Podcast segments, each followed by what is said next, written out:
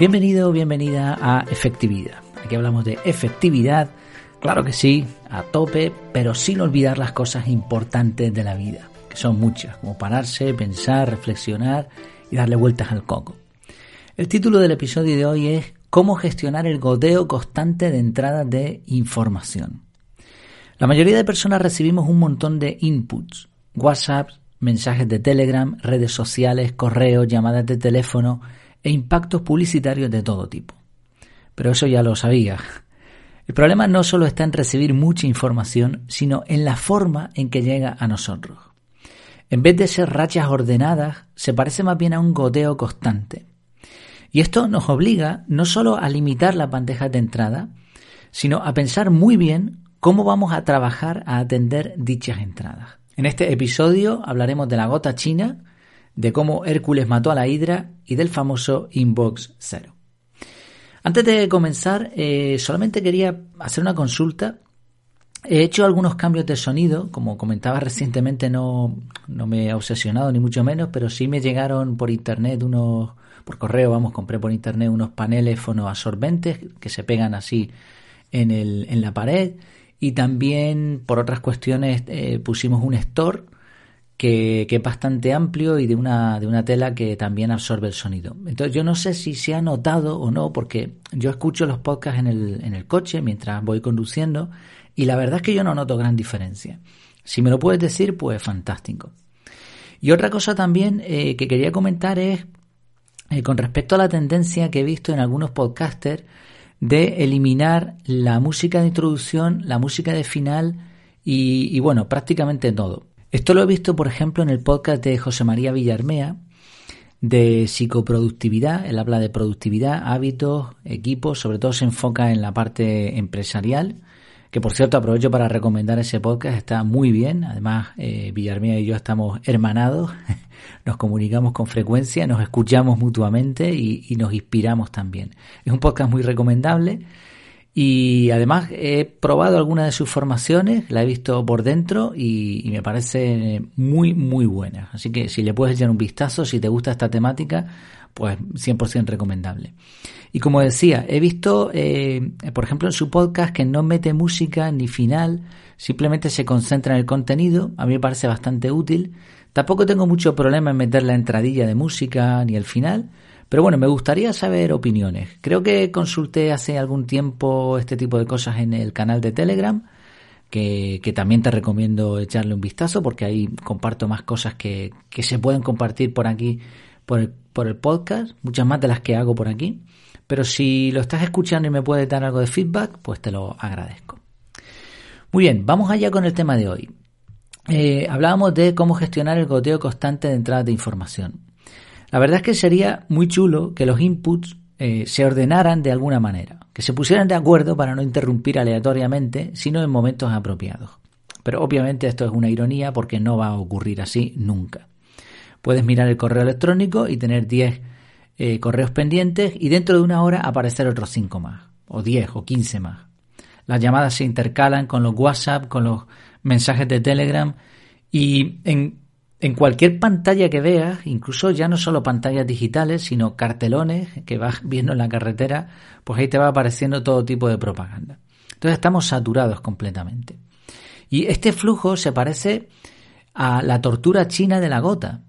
Eh, en esta tortura se colocaba el prisionero tumbado boca arriba, de tal manera que le cayera en la frente una gota cada cinco segundos. En tan solo unas horas, la gota provocaba daño físico en la piel Imagina cuando te bañas y estás mucho tiempo en el agua, ya sea en una bañera o en la playa o en el río, da igual, notas que la piel se va eh, poniendo cada vez más, más suave, pues imagínate una gota en un mismo sitio, ¿no? Pero este no era el mayor problema. La verdadera tortura era la locura de no poder dormir, porque te interrumpía constantemente la gota. Y para colmo, no podías beber del agua que te caía encima, porque como estaba boca abajo, se resbalaba por la frente y caía al suelo. Sí, en unos días el prisionero, el reo, moría por ataque cardíaco. ¿No te recuerda todo esto a tu bandeja de entrada? Te martillean la cabeza, te interrumpen constantemente y encima la mayoría de los mensajes son poco aprovechables. Otro paralelismo interesante es el segundo trabajo que tuvo que atender el bueno de Hércules, matar a la hidra. Se trataba de un monstruo acuático, inmortal, que tenía un montón de cabezas. Dependiendo de la fuente te dirán unas u otras. El problema, gravísimo, era que cuando le cortabas una cabeza al bicho le salían dos. ¿Cómo lo solucionó Hércules? Pues según la mitología, le cortó todas las cabezas y su sobrino Yolao cauterizó los cuellos de la bestia. Después, Hércules enterró la cabeza inmortal para que se estuviera tranquilita una buena temporada. De nuevo, ¿no se te parece la historia a las bandejas de entrada? Te mandan un WhatsApp, lo respondes y ¿qué ocurre? Pues recibes a su vez otra respuesta, dos más, tres más. Es como echar leña al fuego, como decíamos hace poco en otro episodio. Además que, que, bueno, como veremos, tiene otras similitudes a la hora de atender las bandejas de entrada. Bien, teniendo en cuenta esta historia, asociándola a las bandejas de entrada y también teniendo en cuenta la historia de la tortura china, vamos a intentar dar una solución a todo esto. En primer lugar, hay que evitar que la gota, la información, te dé en la cabeza. Y para eso es necesario eliminar todas las notificaciones. No podemos trabajar de manera reactiva, no podemos estar trabajando y que nos interrumpa el sonidito o la vibración del móvil o del reloj o de lo que sea cada dos por tres.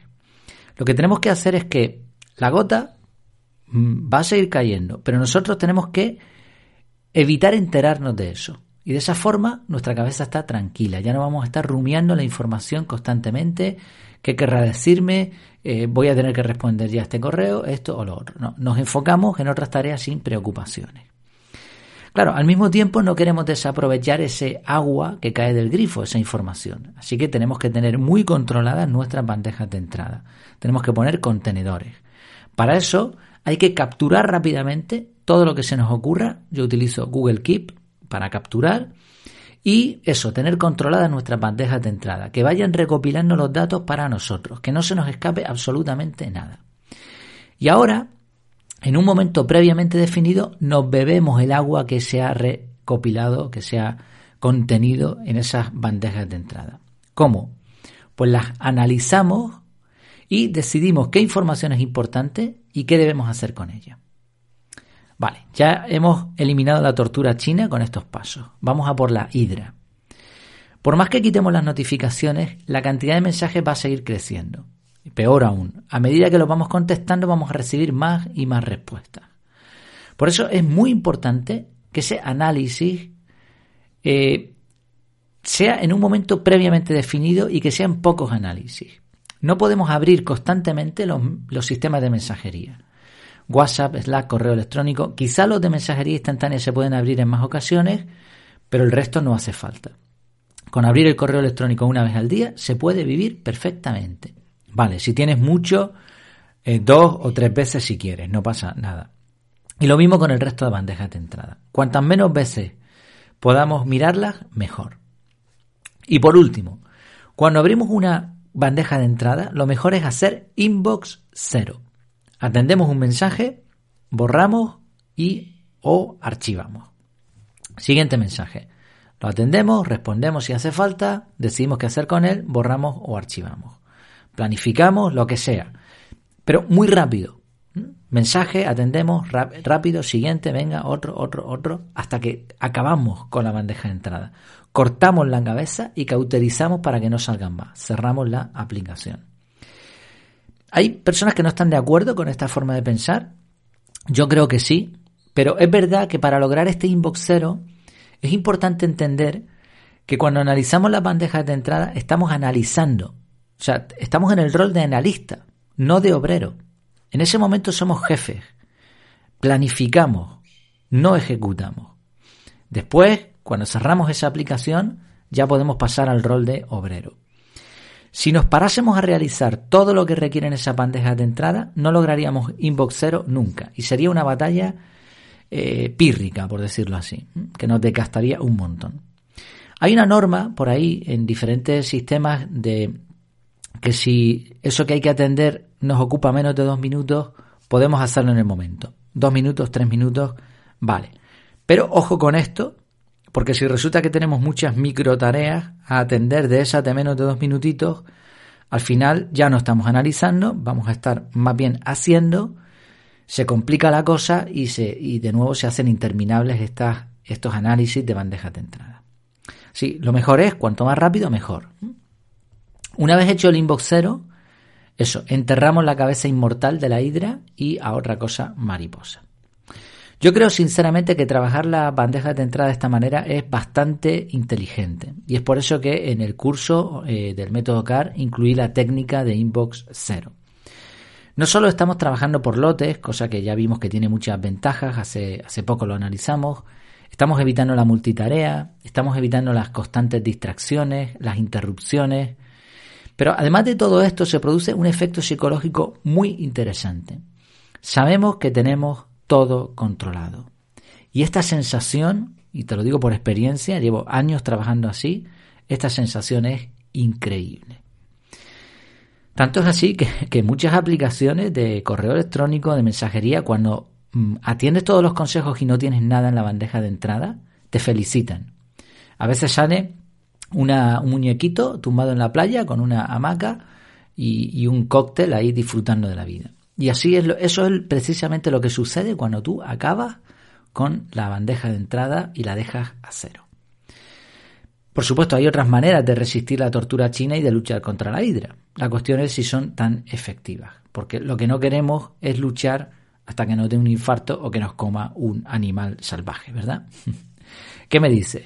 Como siempre puedes comentar en el canal de Telegram, ahí estamos atendiendo directamente todas las mm, consultas, dudas y todo lo que se pone con respecto a los episodios y otros posts que, que comparto. Pues muchas gracias por tu tiempo, por tu atención y hasta la próxima.